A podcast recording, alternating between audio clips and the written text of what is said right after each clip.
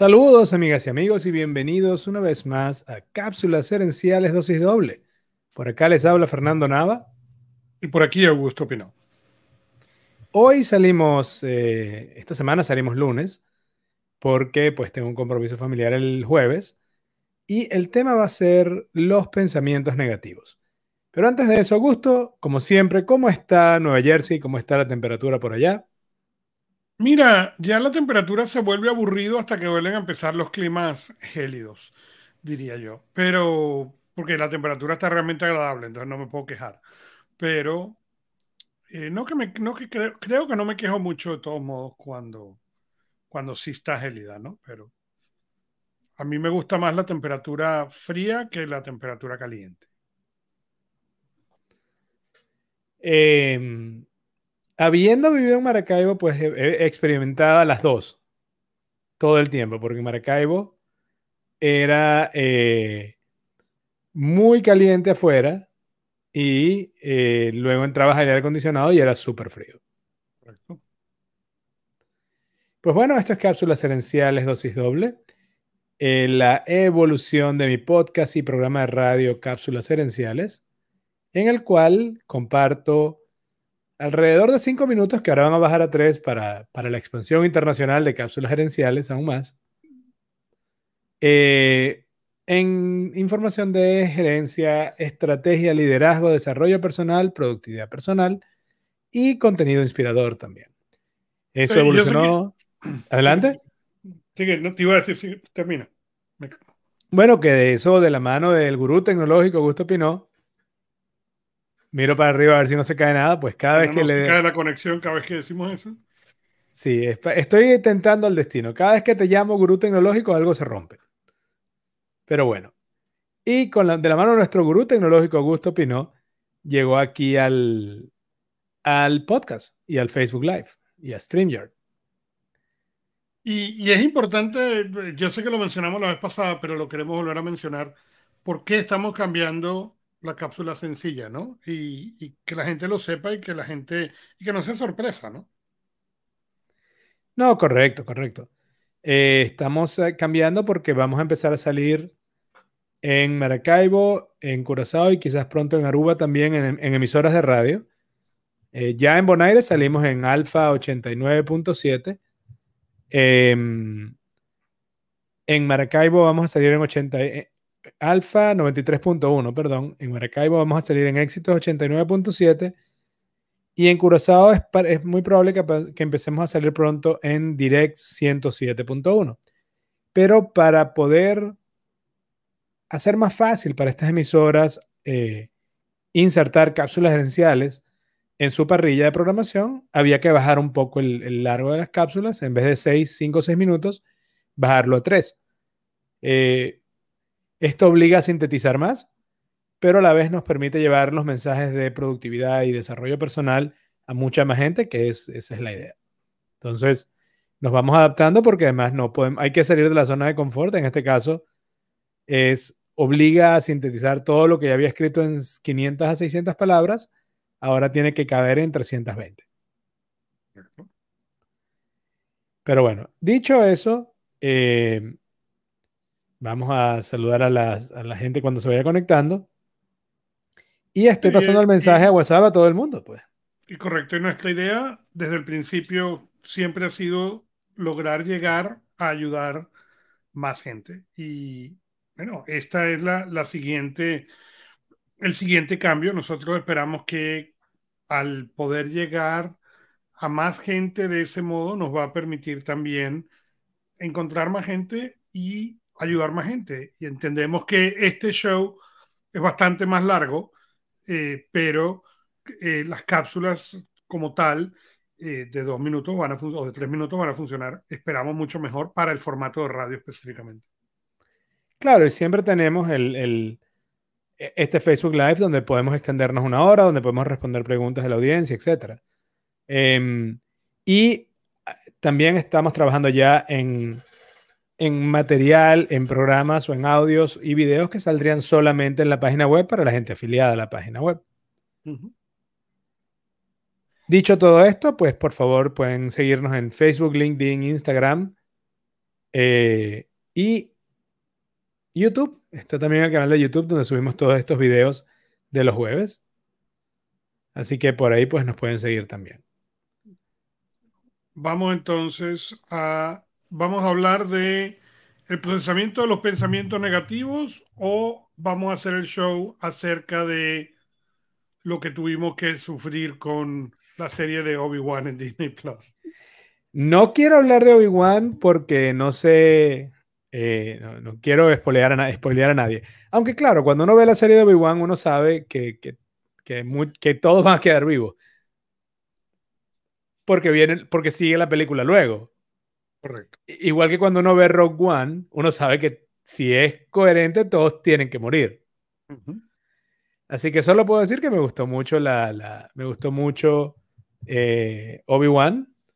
Eh, me la gocé bastante, ¿verdad que sí? Ese duelo de lightsaber entre Obi-Wan y Darth Vader eh, está, en el, está en el top 3 de las peleas de lightsaber de Star Wars.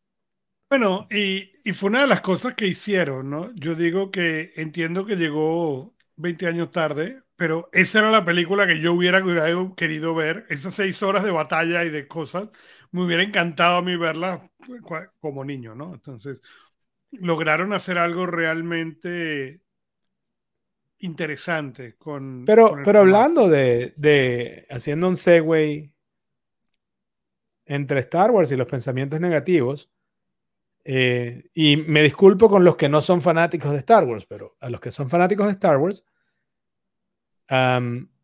todo el, La historia gira mayormente alrededor de Anakin, no de Luke, ni de Yoda, ni de Obi-Wan. La historia de Star Wars, los seis, las seis primeras películas, giran alrededor de Anakin Skywalker slash Darth Vader. Anakin Skywalker, de hecho, se... Y si alguien no sabía esa información.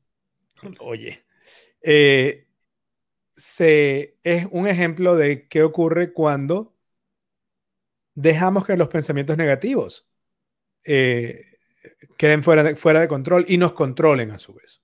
Y nos controlen, correcto. Porque eso es lo que terminó ocurriendo. El, por supuesto, eh, es una mezcla de la manipulación, por un lado, de alguien que ve esa, esa tendencia en él y esa tendencia en él de, de, ver las cosas negativas más que las positivas. Y, eso termina en una profecía autocumplida. Eh, yo arrancaba el... Eh, y es, muy, es muy... Porque normalmente yo digo los jueves, bueno, yo arranco el lunes cuando salió la cápsula. Bueno, no, pero hoy cuando salió la cápsula, yo la comienzo, esa cápsula que, que sale hoy corta, con algunas preguntas y, y, las quiero hacer aquí al aire. La primera, ¿te ha pasado, eh, digamos que vas a tu oficina, el día transcurre normalmente, incluso te pasan un par de cosas buenas, hay un par de cosas que salen bien, algo inesperado, chévere, te ocurre, pero en algún momento, a media tarde, tienes un problema con un colega.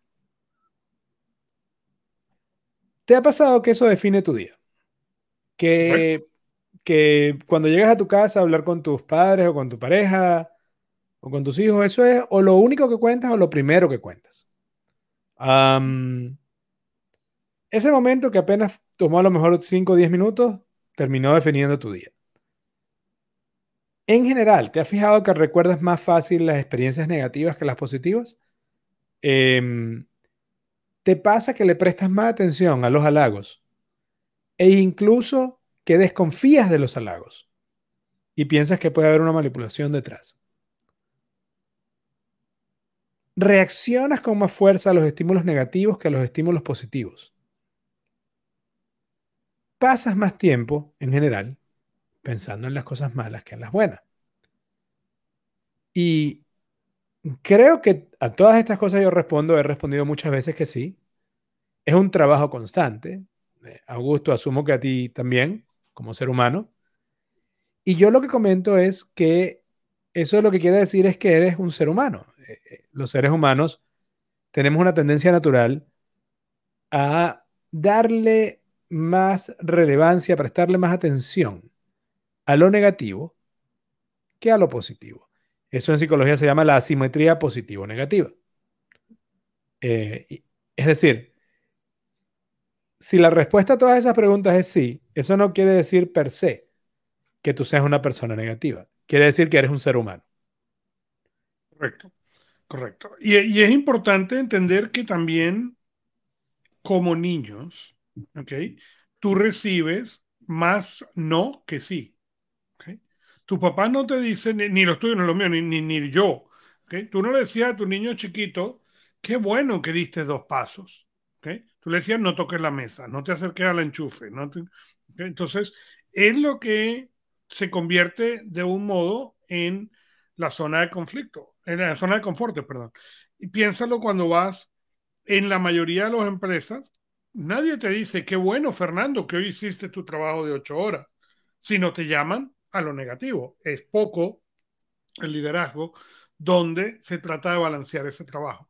Y del mismo modo terminas entonces haciéndolo tú a ti mismo, donde te das cuenta o te, da, te destaca los negativos y tiendes a tener, a pasar trabajo en los positivos. Yo recuerdo haciendo trabajo eh, con alguien, trabajo, y esta persona empezó a darme, como tú dices, eh, complementos, halagos, ¿no? Y recuerdo, eh, un coach, aunque estábamos haciendo coaching to coaching, y él empezó a hacerme los halagos, y para mí fue algo verdaderamente incómodo. Y lo, inmediatamente él como coach me dijo, eso es lo próximo que tenemos que trabajar, porque no puede ser que cuando yo como te estoy dando el halago, ok, tú te retraes y te cierras, ¿no? Y esa era mi reacción en aquel entonces. ¿Por qué? Porque como tú dices, yo no estaba acostumbrado a recibir el halago, yo estaba acostumbrado a recibir el comentario negativo. Entonces, cuando empiezas a recibir los halagos, te quedas como, eh, ¿dónde estoy? ¿no? Y fíjate que eso es lo que hemos dicho antes, que la zona de confort tiene un nombre engañoso, porque a veces no es cómoda. El hecho de que nuestra zona de confort sea recibir una reprimenda o regaño, demuestra que la zona de confort no siempre es cómoda. Uh -huh. eh, y era incómodo para ti recibir el halago. Correcto. Eh, yo menciono en la cápsula que salió el día de hoy, el ejemplo que, que yo doy es este. Digamos que hace 300, hace no sé, 200 generaciones, 200.000 vidas distintas, hay un hombre de la caverna, un cavernícola, sale de su cueva, contento y feliz, empieza a oler las flores y a escuchar los pajaritos, y por andar escuchando pajaritos y oliendo flores, no se da cuenta de que había un tigre en la maleza que salta y se lo come. La carga genética de ese hombre de las cavernas llegó hasta ahí y terminó en la panza del tigre. Digamos que ese cavernícola tiene un vecino en la cueva de al lado. Es una zona muy bonita con cuevas muy chéveres, muy alegres. Eh, pero ese vecino está todo el tiempo nervioso. Ese vecino está todo el tiempo, eh, come mirando a los lados, está escuchando cualquier ruido que, que ve, se voltea a ir listo para defenderse del tigre. Ese cavernícola, que tenía una posición mucho más alerta en la vida y mucho más de estar pendiente de conseguir las potenciales amenazas, sobrevivió. Su linaje genético, su ADN, sigue hasta hoy. Entonces, eso a mí lo que me enseña es que durante el 95% de la historia humana, el optimismo era entre peligroso y mortal. Eh, ser optimista y pensar que todo iba a salir bien y sobre todo no estar totalmente alerta todo el tiempo posible ante las posibles amenazas, durante el 95% de la, de la historia humana era mortal. Porque del 100% de la historia humana, los últimos 12.000 años más o menos es que hemos estado viviendo en ciudades y pueblos. Antes de eso éramos mayormente nómadas.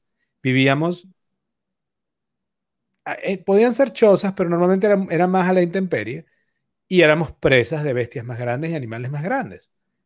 Entonces, si durante 95% de nuestra historia el miedo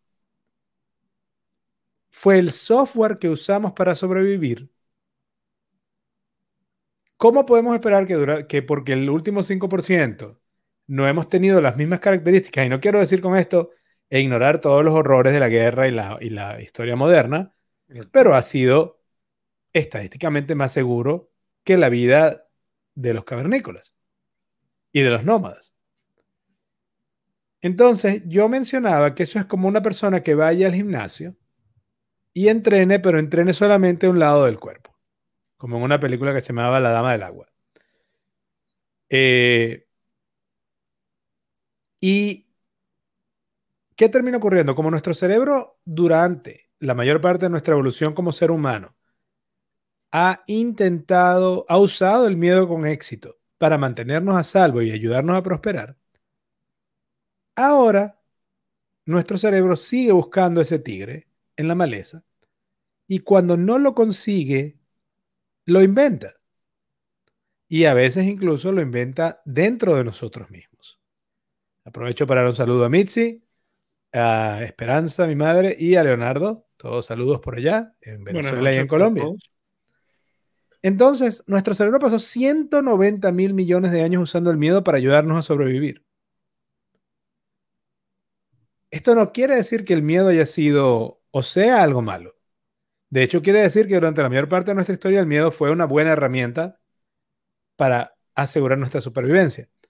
La ironía es que en la, en la era actual que estamos viviendo, especialmente en los últimos, desde los últimos 20 años para acá, el, el riesgo más grande es no cambiar, no, no crecer, no hacer metamorfosis. Y el miedo precisamente nos bloquea de ese crecimiento, de hacer ese crecimiento.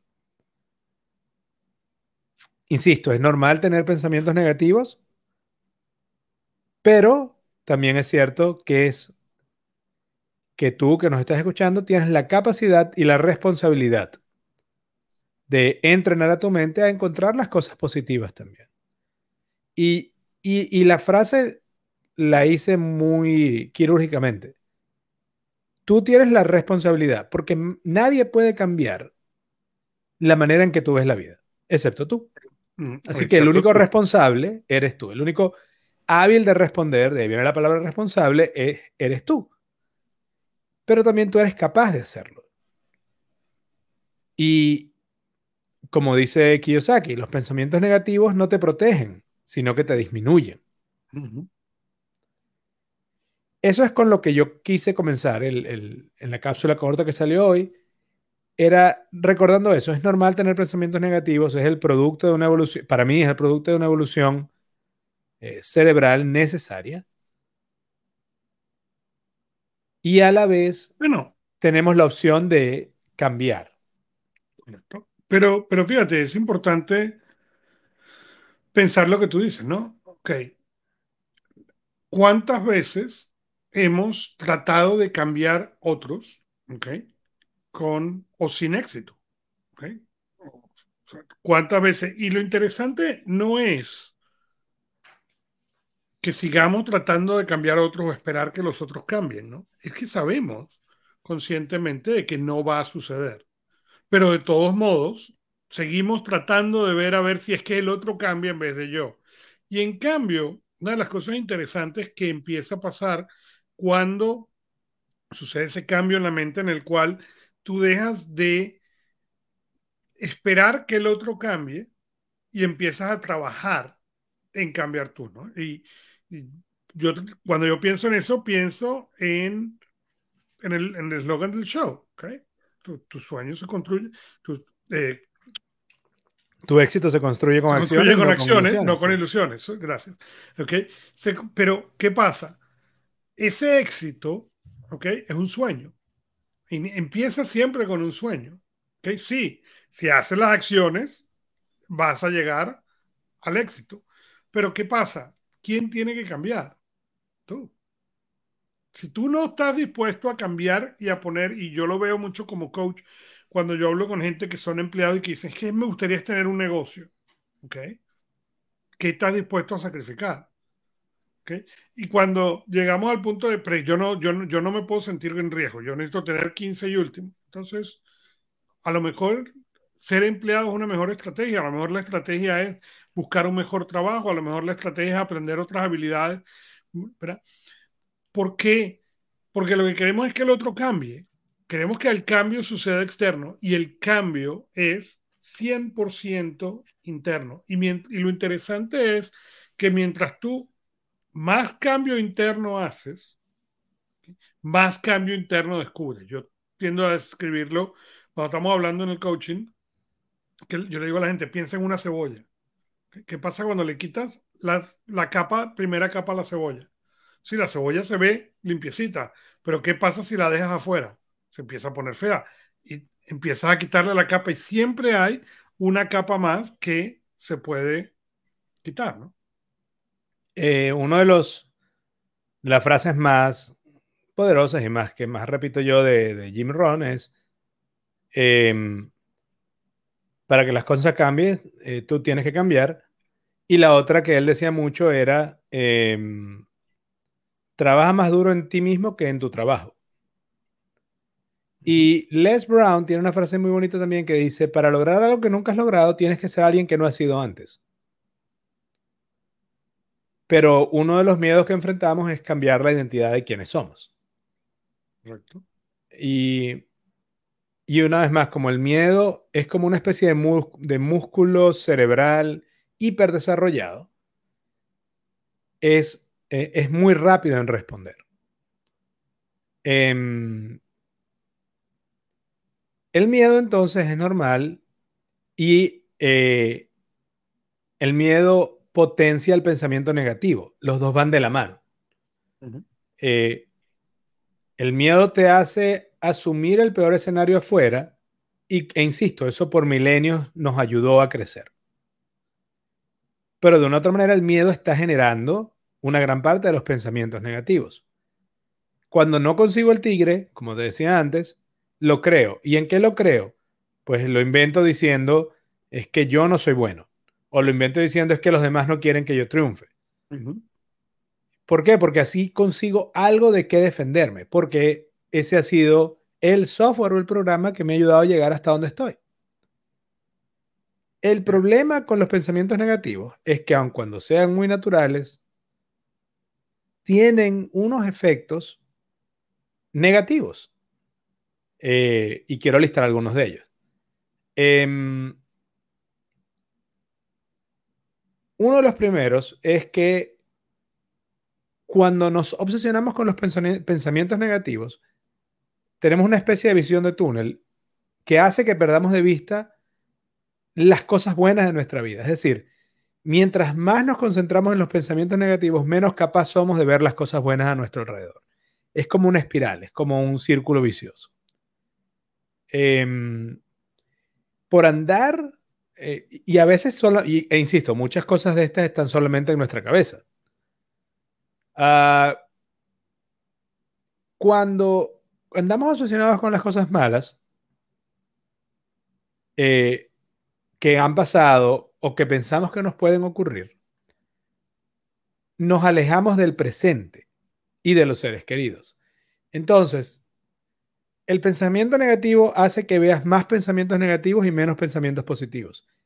El pensamiento negativo también absorbe, eh, digamos, es como una especie de campo de gravitacional que roba tu atención y la concentra solo en esos pensamientos y hace que no solamente no veas los pensamientos positivos, pierdes de vista el presente que es el único sitio y que es el único momento en el que puedes hacer algo al respecto de tu vida. Y además te aleja de la gente que tienes alrededor porque están en el presente. Esos son los primeros tres efectos que yo menciono de los pensamientos negativos.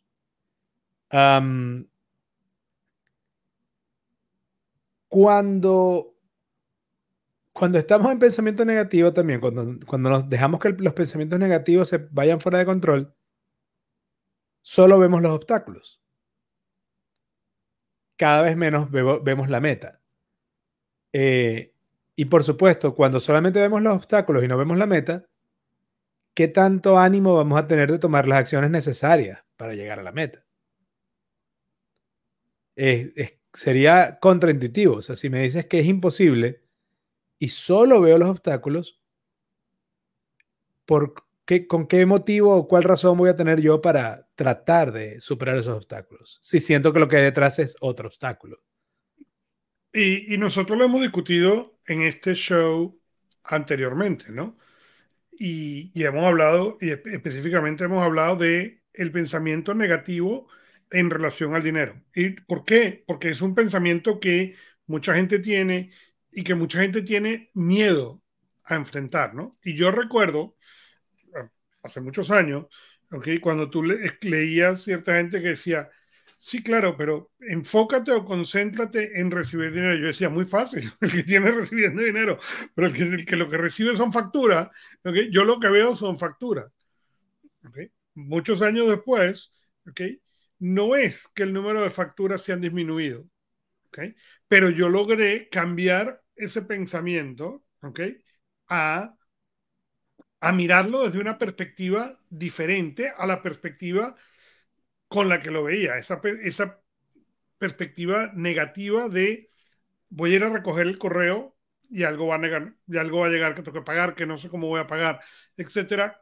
Hoy en día no es que no llegan las facturas, ¿okay? pero yo busco en el correo a ver si me llegó un cheque, ¿okay? y, o, o, me, o, reviso a ver cuál fue el tamaño del cheque. ¿okay? Y, y, lo no, lo, y, lo, otro con algunos gastos, que a veces es tan sencillo como cambiar la palabra quiero por tengo. Oye, tengo que pagar esta, esta deuda, o tengo que pagar esta factura. Oye, puedo pagar esta factura. Puedo pagar. Lo cual quiere decir que tengo el dinero para pagar esta factura. Correcto. Correcto. Y yo lo eh, digo mucho con los libros, ¿no? O sea, yo tengo los libros yo en, en inglés y en español y, y, cada vez que me llega un email de, de Amazon, el, el, monto del depósito es completamente irrelevante. Es el hecho de que viene, viene el depósito y depende de donde llegue el depósito es diferente, pero esa es la parte donde tenemos que aprender a cambiar esa perspectiva, aprender a cambiar esa, esa perspectiva negativa, porque del mismo modo, yo te voy a decir del tiempo, ¿okay? vuelta, como coach. Cuando yo trabajo con gente, y yo lo he compartido aquí en el show anteriormente, una de las cosas que yo trabajo es en la definición de tiempo. Y yo le digo a la gente, la gente que nos está escuchando, ¿cuál es tu definición de tiempo? Y lo que yo he encontrado es que la, definición de tiempo de la mayoría de la gente no es la definición de tiempo, es la definición de escasez. Tiempo es algo del que yo no tengo suficiente. Tiempo es algo escaso. Tiempo es algo del que nunca hay suficiente. Esa tiende a ser la definición más común de tiempo, ¿no? El tiempo es el punto entre A y B que transcurre. No tiene nada que ver con abundancia o con escasez. Ahora, ¿qué pasa? Cuando nosotros pensamos en la, en la definición de tiempo, la definición de tiempo se reforma en la revolución industrial y por eso se le agrega ese componente de escasez, porque las fábricas no podían en esa época fácilmente trabajar 24 horas al día. Entonces, el tiempo de producción era un tiempo que era por definición finito y escaso. Ahora, hoy en día nosotros tenemos una abundancia increíble de tiempo. El problema es que seguimos utilizando esa definición. Como coach, ¿cómo tienden mis clientes a llegar antes de yo empezar a trabajar con ellos. Ellos llegan y primero planean lo que es urgente de la oficina, después el resto del tiempo para poder proteger lo que es urgente en la oficina y si queda algo de tiempo, ese es el momento donde ellos van a mejorarse a sí mismos, a descansar, a tomar vacaciones con la familia, etc. ¿Qué encuentras aquí en Estados Unidos? Que la gran mayoría de la gente no toma vacaciones. Punto. No hay tal cosa. ¿Okay? O sea, al punto que se ha ido cambiando para que la gente pierda las vacaciones, a ver si con eso lograban motivar a la gente a tomar las vacaciones. Y la gente prefiere perder las semanas de vacaciones que tomárselas. ¿Por qué? Por miedo a, no, a, perder el trabajo. Cuando yo trabajo como coach con tiempo, lo primero es empezar a voltear el concepto. No, no, no, no. Lo primero que vamos a bloquear es los 12 meses siguientes de tiempo para ti, donde están los cursos que vas a hacer, las vacaciones que vas a tomar, cómo te vas a recuperar, etcétera. ¿Okay? Después vamos a poner una cantidad de tiempo para poder proteger eso. ¿Qué tienes que hacer para poder proteger ese tiempo? Y lo que queda, entonces, es para el trabajo importante. Es que precisamente el pensamiento negativo hace que creamos que no, nos no vamos a tener tiempo suficiente para hacer todo lo que eh, tenemos la responsabilidad de hacer en el trabajo, por ejemplo. Y de hecho, eh, escuchando el libro de Rory Baden, eh, que lo estoy volviendo a escuchar, ah, está, cuando, cuando tratamos de ser eficientes solamente, y es usar, hacer muchas cosas, la lista de cosas nunca se acaba. Entonces es como una especie de juego a pérdida.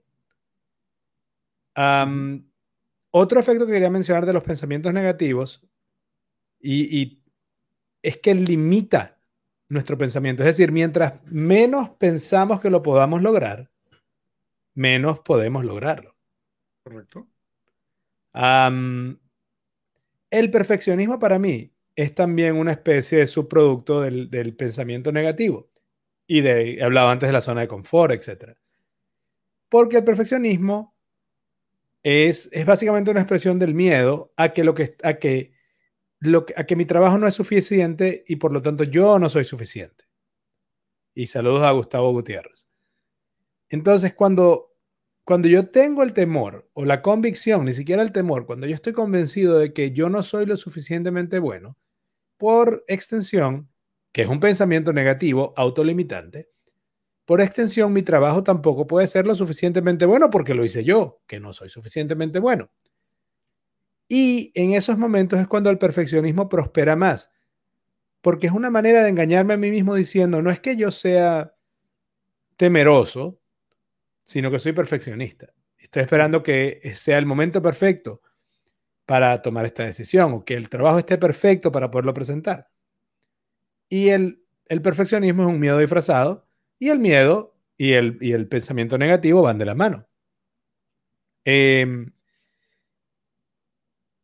el, el, pensamiento negativo también afecta nuestra toma de decisiones por múltiples razones, pero si yo pienso que todo va a salir mal, evidentemente voy a invertir una cantidad de recursos y tiempo y esfuerzo distinto que si pienso que las cosas pueden salir bien. Eh, además, hay algo llamado la aversión a la pérdida, donde nos duele más eh, la idea de perder algo que tenemos que la idea de ganar algo mucho más valioso. Eh, y uno de los ejemplos que citan es, por ejemplo, si yo te digo a ti, Augusto, mira, hay una inversión que si tú compras 100 dólares en esta o en, en estas acciones, hay 50% de chance de que lo pierdas, pero hay 50% de chance de que esos 100 dólares se vuelvan 500. Si vamos a la estadística pura y dura y, y hacer 100% racionales y multiplicamos 500 por 50%, tenemos un resultado neto de 250 dólares, habiendo invertido 100. Si fuéramos realmente racionales, haríamos esa inversión una y otra vez. Correcto. Pero no lo somos. Tenemos aversión a la pérdida. Nos duele más perder algo que ganar algo mucho más grande.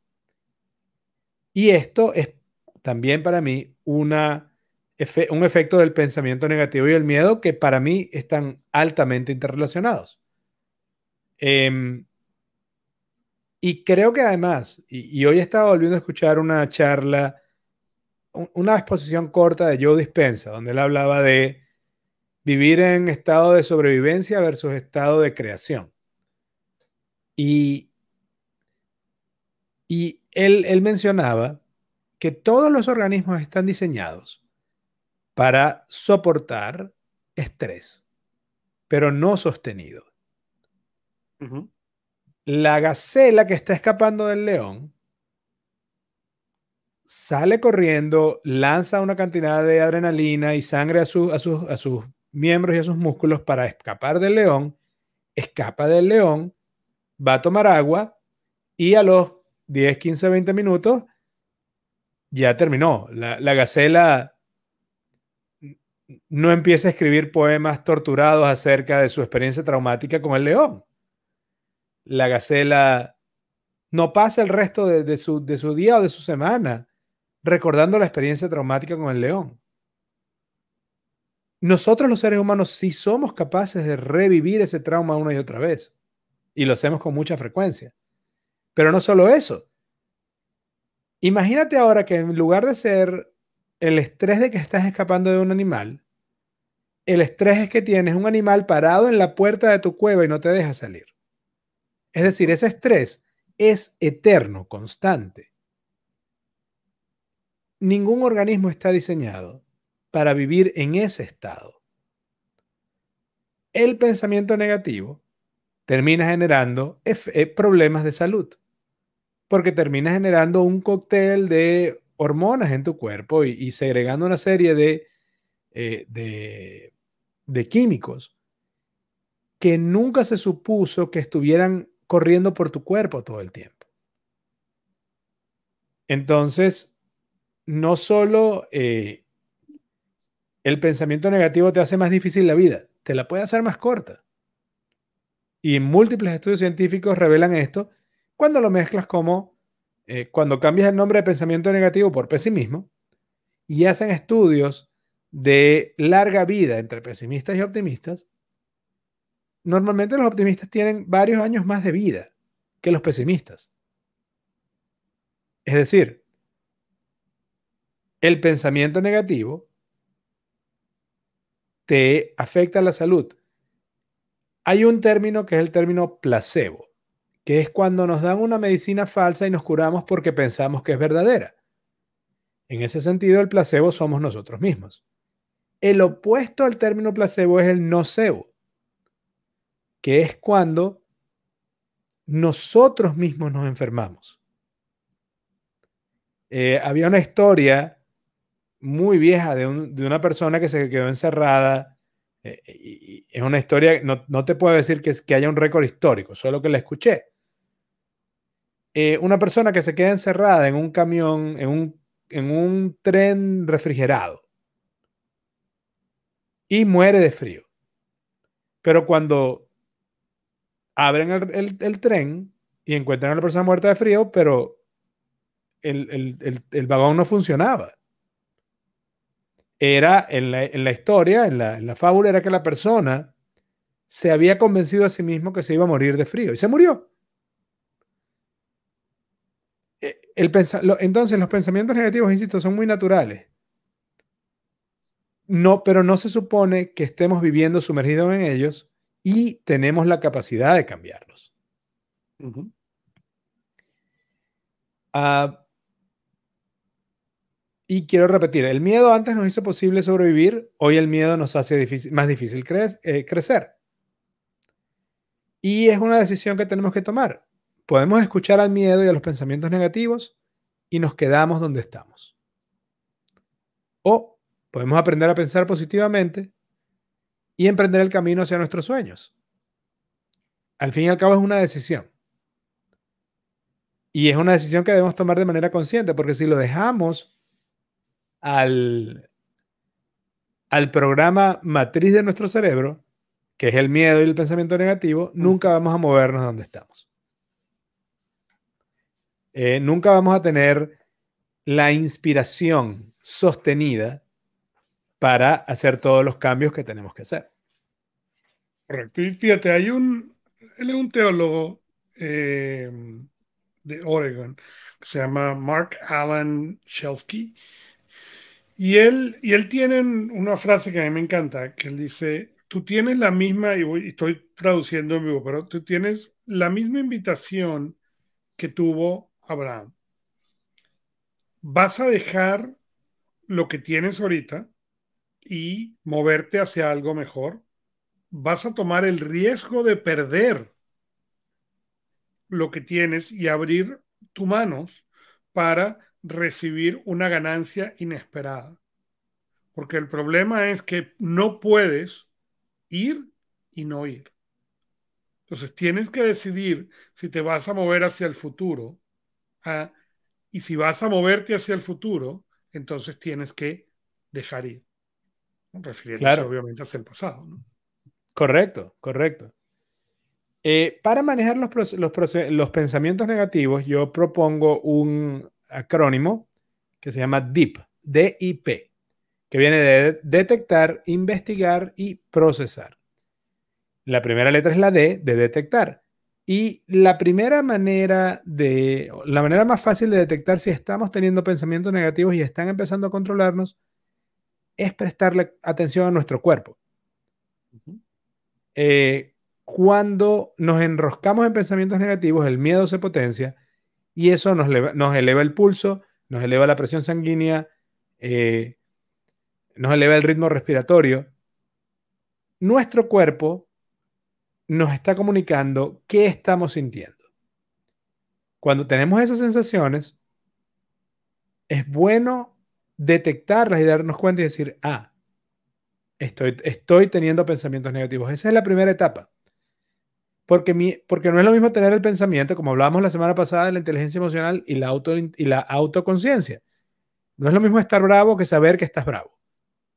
Pues igual, no es lo mismo tener miedo que saber tengo miedo. O no es lo mismo tener un pensamiento negativo en el que me estoy ahogando que decir, hey, creo que estoy siendo negativo, creo que estoy sumido en el pensamiento negativo. En el momento que tú dices, pareciera que estoy sumido en un pensamiento negativo, estás sacando la cabeza y estás pudiendo respirar.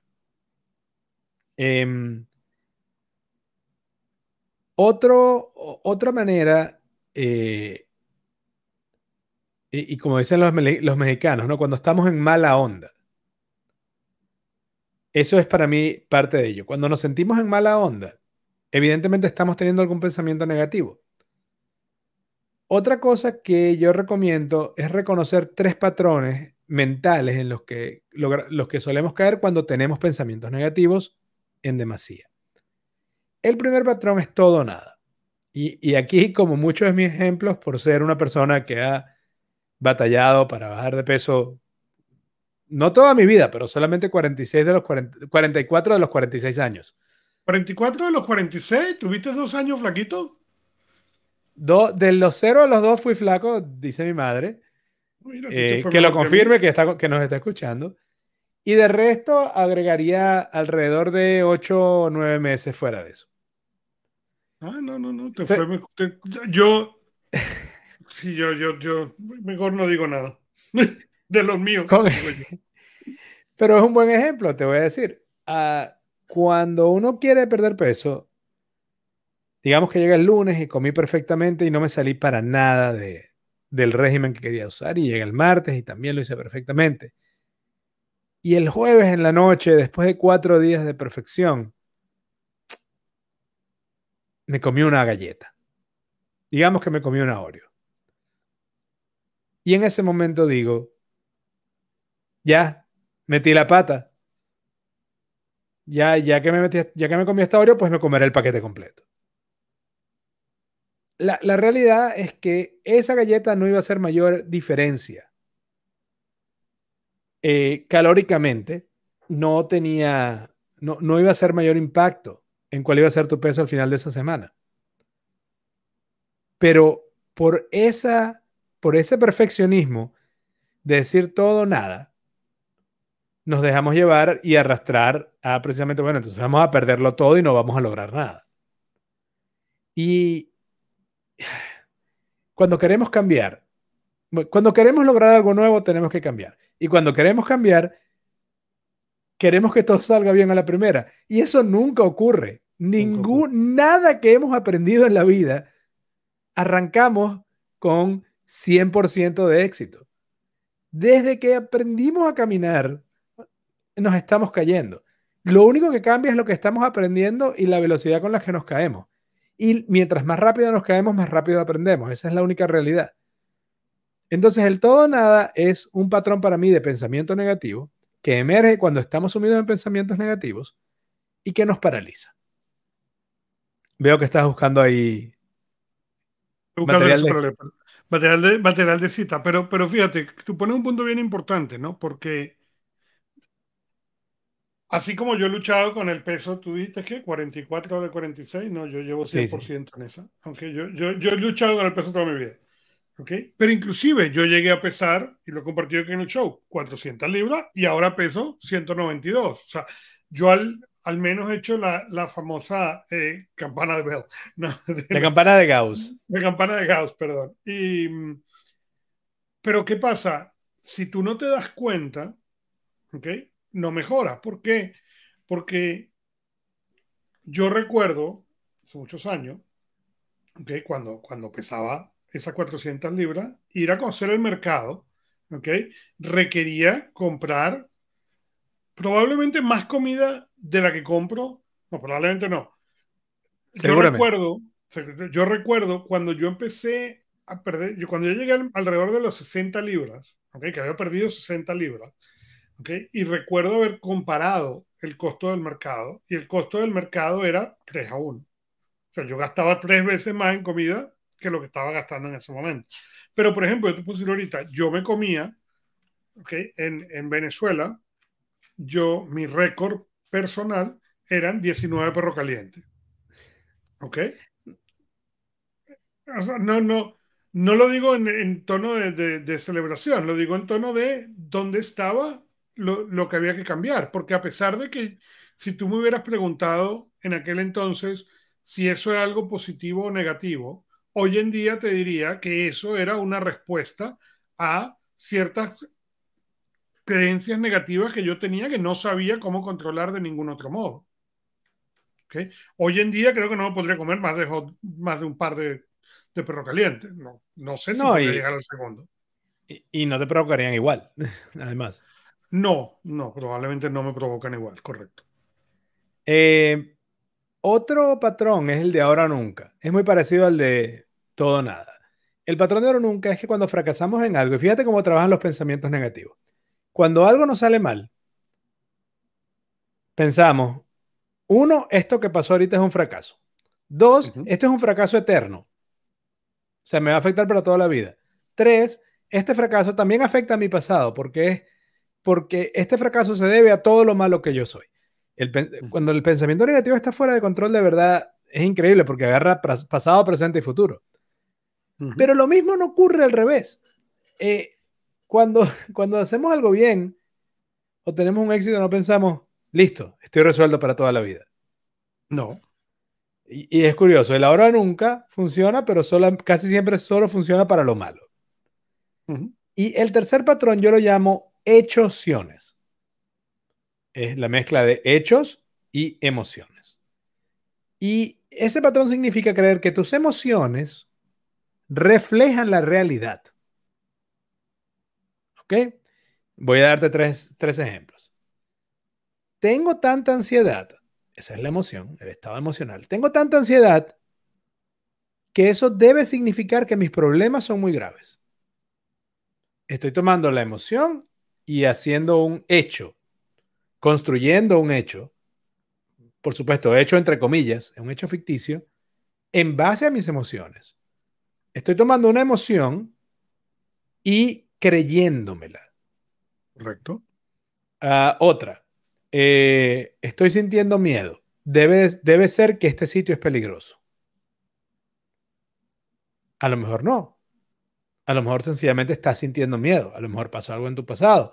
Cualquier cosa, pero estás creyendo que el sitio es realmente peligroso porque tienes miedo. En lugar, y no es que tienes miedo porque el sitio sea realmente peligroso. Hoy me siento pequeño, débil. Quiere decir que yo no valgo. Una vez más, estás teniendo una emoción, en este caso de, baja autoestima o de, de un autosaboteo, y estás derivando de esa emoción un hecho. Y el hecho de que tú sientas o pienses algo no quiere decir que sea verdad. Cuestiónalo, especialmente si no te gusta lo que estás sintiendo o pensando. Eh, y de nuevo, lo mejor para detectar que estás sumido en pensamientos negativos es ver cuáles son tus emociones y cómo está reaccionando tu cuerpo. uno de los consejos que doy y que lo tomo de Tony Robbins es levantarte y decirlo en voz alta. Estoy teniendo pensamientos negativos.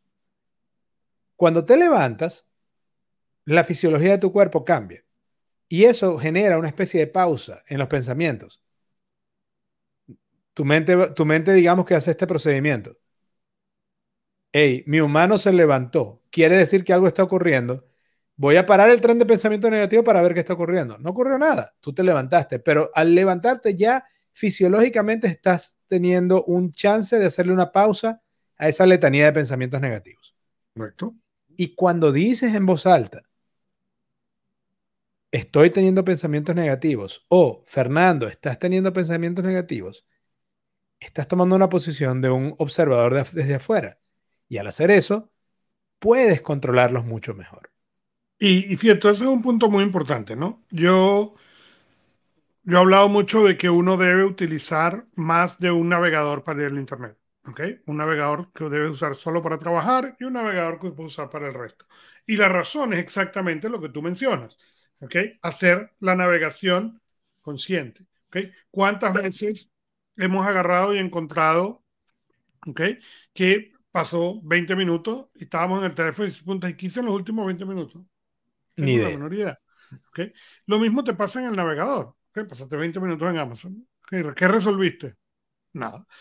Por eso uno debe separarlo. Y lo mismo pasa con los pensamientos negativos. Mientras tú más pensamientos negativos cases y rompas la trayectoria. Más fácil es para ti agarrarlos, captarlos y romper la trayectoria para poder seguir. Correcto. Mm, eh, digamos, menos eres tú el, esclavo de esos pensamientos y más te vuelves eh, el maestro de tu propia atención.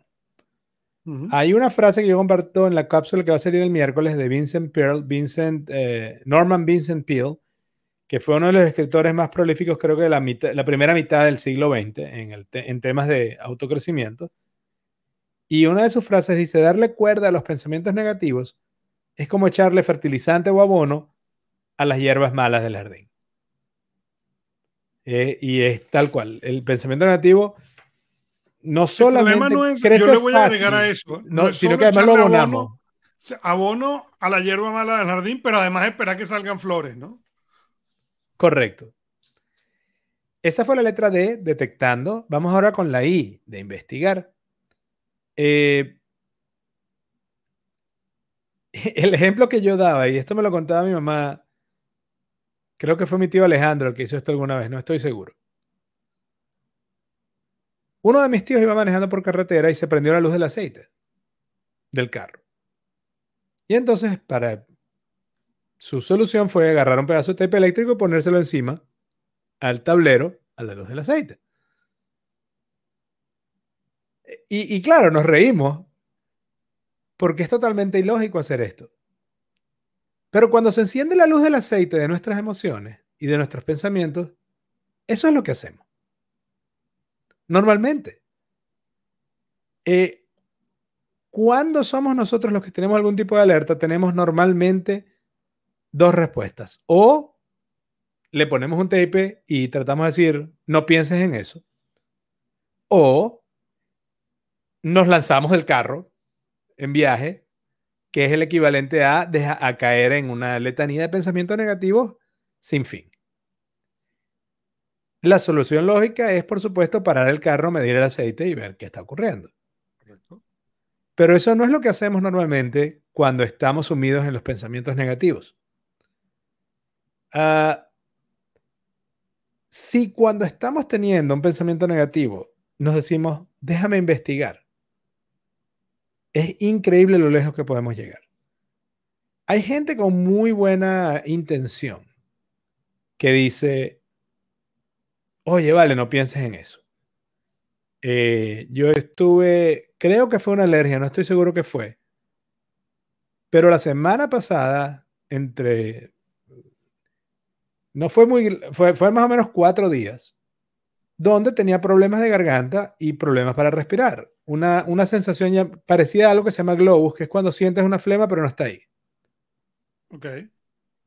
Si a mí alguien me hubiese dicho, oye, pero no pienses en tu problema de que no puedes respirar bien, era para tirarle un zapato. No es que puedes escoger no pensar en eso. Si yo te digo a ti, Augusto Pino Augusto, ni se te ocurra pensar en un elefante azul, ¿en qué estás pensando? Correcto. En un elefante azul. Si cuando yo estoy teniendo un pensamiento negativo, alguien con muy buen corazón me dice, no pienses en eso, ahora estoy pensando dos pensamientos negativos. Estoy, uno, pensando el pensamiento negativo que tenía antes, y dos, estoy pensando que te estoy mentando la madre por venir a decirme eso que no me ayude en nada. Entonces, sin embargo, a veces tratamos de decirnos eso a nosotros mismos, no pienses en eso. No, las opciones no tienen que ser, no pienses en eso o arde en las llamas de ese pensamiento, sino vamos a investigar. Eh, ¿Y qué es lo que yo recomiendo en esto? ¿no? Eh, puede ser que tengas una especie de alerta o alarma en tu cerebro que esté equivocada. Eso es perfectamente posible. Volviendo al ejemplo del carro, puede ser que el, el sensor esté malo. Ok, eso tienes que investigarlo. Puede ser que hay una persona que habla con el mismo tono de voz de alguien que te hizo, te hizo daño en el pasado y entonces cuando ahora trabajas con esta persona que no es, es, no es la misma persona de tu pasado, tienes una reacción negativa ante ella porque el sensor está, no está funcionando bien. Em, y tú hablas y tú mencionas sensores y a mí me gusta mucho más utilizar la palabra software eh, o programa que, que sensor. Y la razón es porque para la mayoría de la gente, cuando tú dices el sensor, ¿ok? Piensan en cosas complicadas, difíciles de, de reemplazar. Cuando tú les dices software o programas, ¿ok? Ya han tenido la experiencia de reemplazar o hacer un upgrade o hacer un cambio de sistema operativo para poderlo cambiar. Y por eso yo tiendo a hablar mucho más de programas software, que sensor. No, estoy de acuerdo. En verdad es, es más bien siempre un software, porque terminamos siendo como una especie de supercomputadora con unos programas que la mayoría de, los cuales no escogimos y que el problema es que ahora estamos tratando de sacarle el jugo a unos programas que no son los ideales para lo que queremos lograr. Em, imagínate que tú vas a hacer una reunión de ventas y haces tu mejor refuerzo y no salió la venta. Entonces el pensamiento negativo que arranca es que soy un mal vendedor, es que nunca lo voy a lograr, etcétera.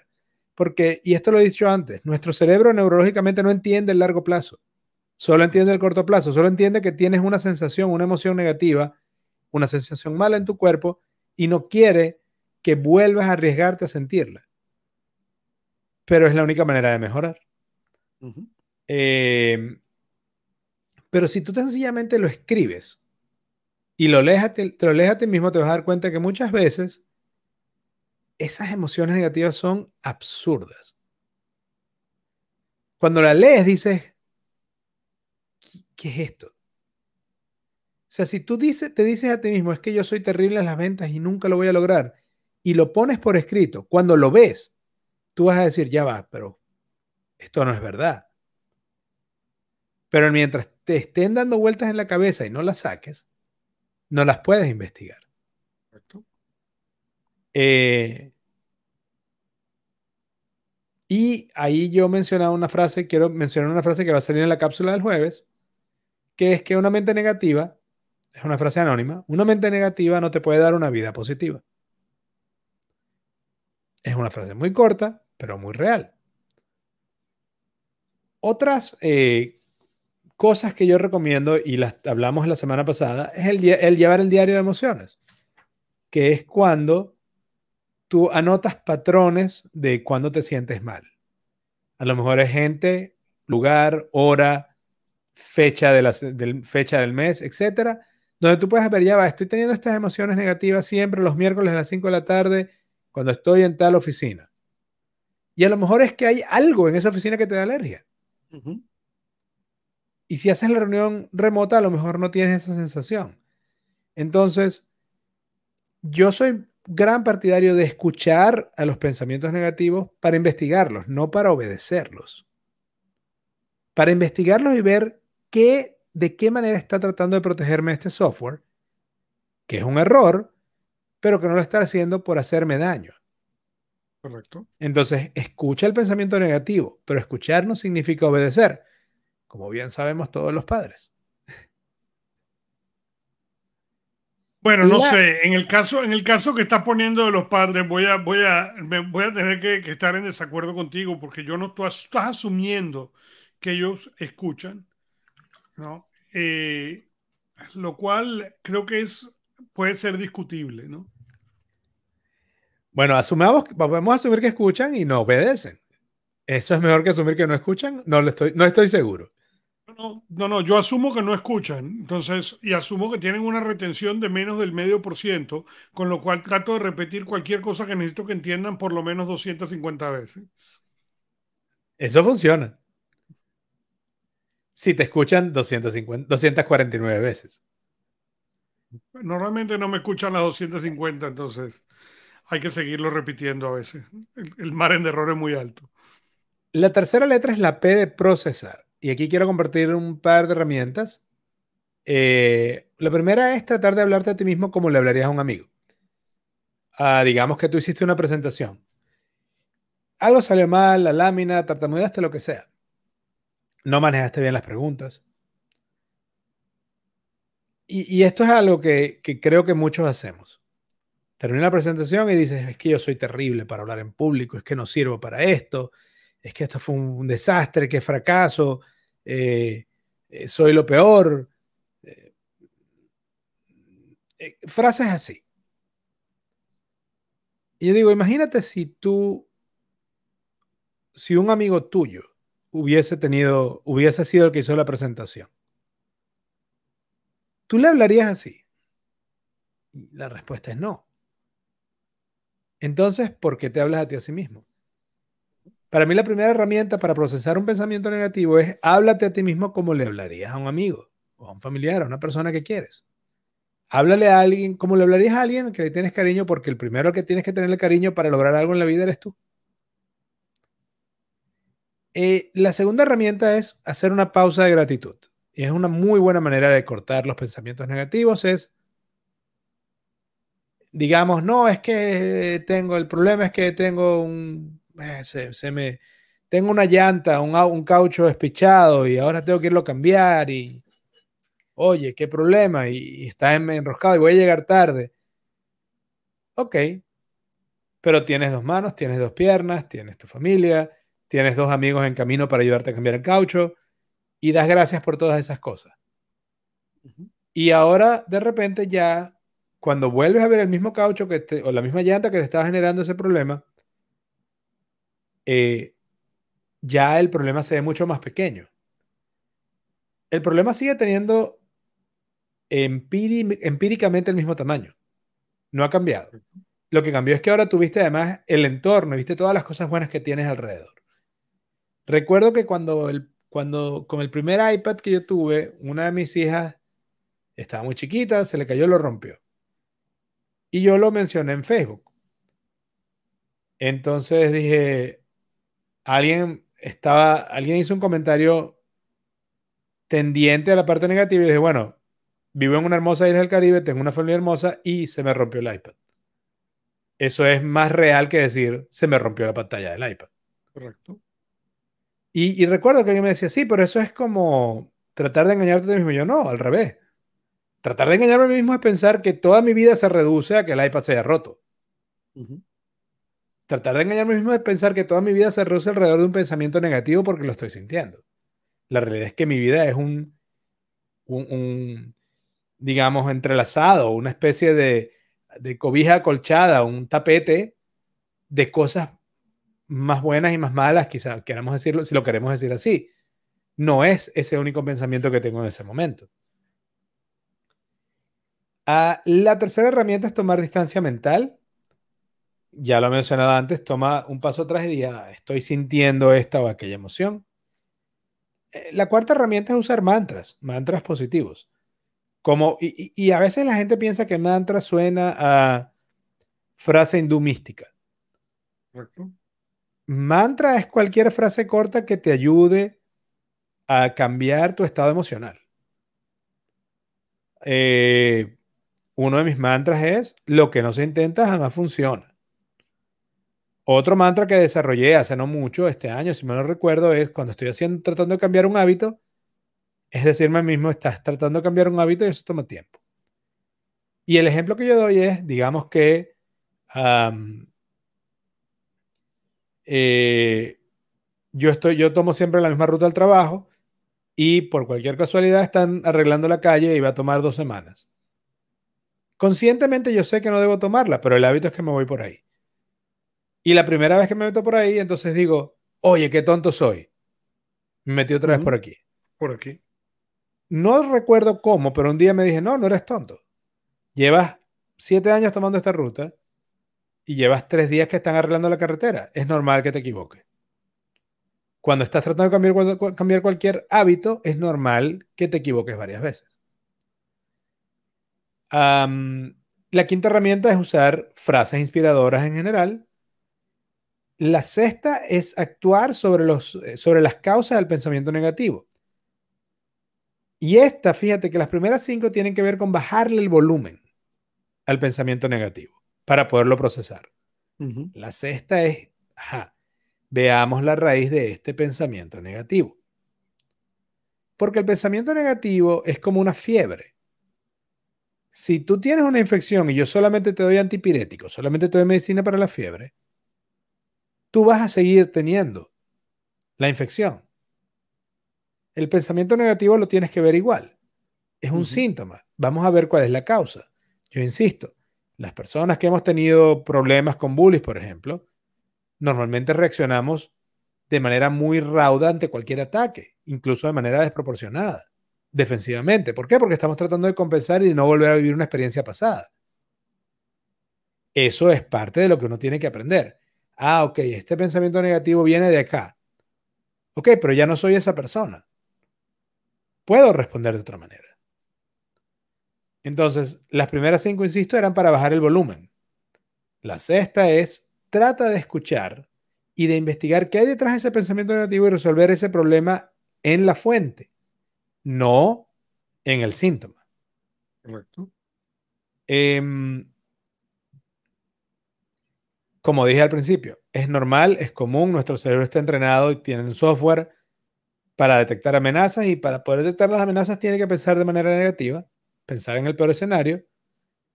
Eso no quiere decir que no podamos cambiar. Eso, y además, insisto, sumirse en pensamientos negativos tiene un costo en salud y en vida. Eh, así como cité a Norman, Norman Vincent Peale hace un rato, él tiene otra frase que me pareció genial. De hecho, es la frase con la que yo cierro la cápsula del viernes, que es, los pensamientos negativos atraen resultados negativos. Y de nuevo, es una frase muy corta, pero... Pero es cierto. Es cierto. Eh, alguien decía, what, you, expect, you get. Lo que esperas es lo que recibes. Y lo hemos hablado mucho. ¿Dónde tienes el radar? El cerebro, al fin y al cabo, tiene ese sensor reticular que está prestando atención todo el tiempo. Si tú consistentemente ¿okay? Lo que estás buscando son cosas negativas, lo que vas a ver son más y más y más cosas negativas. Es imposible que sea de ninguna otra manera. Y ojo, insisto, yo lo decía, no recuerdo en qué cápsula decía, creo que fue la, la del lunes, la que sale hoy y lo mencioné al principio del programa. Ese es el software. Pero tú tienes la capacidad y la responsabilidad de cambiarlo. Tú tienes la capacidad y la responsabilidad de poder entrenar a tu cerebro para que encuentre más cosas positivas. Eres el, eres, tú lo puedes hacer, tienes la capacidad y tienes la responsabilidad porque literalmente eres el único que lo puede hacer. Así que con eso dicho, pues mi consejo es que que traten de buscar las cosas buenas en la vida para quitarle el, poder a esos pensamientos negativos, no solo porque así te evitas todos los malestares, sin sabores y complicaciones de salud que vienen con, con tener demasiados pensamientos negativos, sino que lo que puedes ganar cuando tienes una perspectiva más positiva en la vida, verdad, es muy grande. Y habiendo vivido las dos perspectivas, lo, digo con conocimiento de causa. Así es. ¿Algo más, Augusto? No, eh, con esto hemos llegado al final de del show de esta semana. Eh, la semana que viene, entonces, eh, vamos a hablar. Estamos grabando el show el lunes, con lo cual no va a haber show el jueves. entonces nos vamos a ver realmente hasta el jueves siguiente. Donde vamos a hablar acerca de gerencia de reuniones y donde, pues, si Dios quiere, ya a lo mejor tenemos algunos escuchas de Curazao y Maracaibo. Bueno, nos despedimos entonces con el eslogan. Tu éxito se construye con acciones, no, con ilusiones. Gracias.